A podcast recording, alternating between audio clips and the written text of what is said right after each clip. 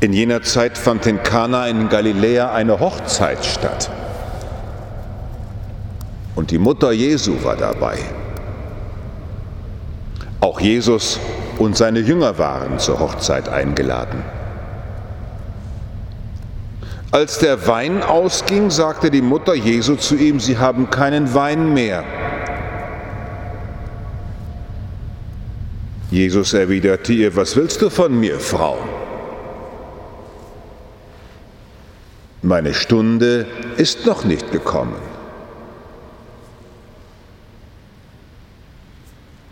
Seine Mutter sagte zu den Dienern, was er euch sagt, das tut. Es standen dort sechs steinerne Wasserkrüge, wie es der Reinigungsvorschrift der Juden entsprach. Jeder fasste ungefähr 100 Liter. Jesus sagte zu den Dienern, füllt die Krüge mit Wasser. Und sie füllten sie bis zum Rand. Er sagte zu ihnen, schöpft jetzt und bringt es dem, der für das Festmahl verantwortlich ist. Sie brachten es ihm. Er kostete das Wasser, das zu Wein geworden war. Er wusste nicht, woher der Wein kam.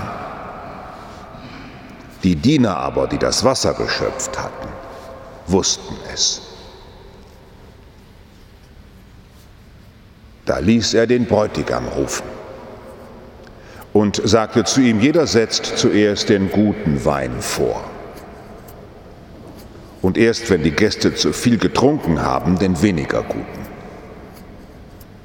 Du jedoch hast den guten Wein bis jetzt zurückgehalten.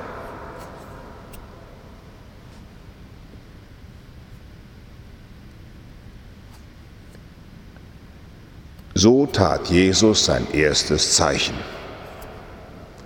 in Kana in Galiläa und offenbarte seine Herrlichkeit.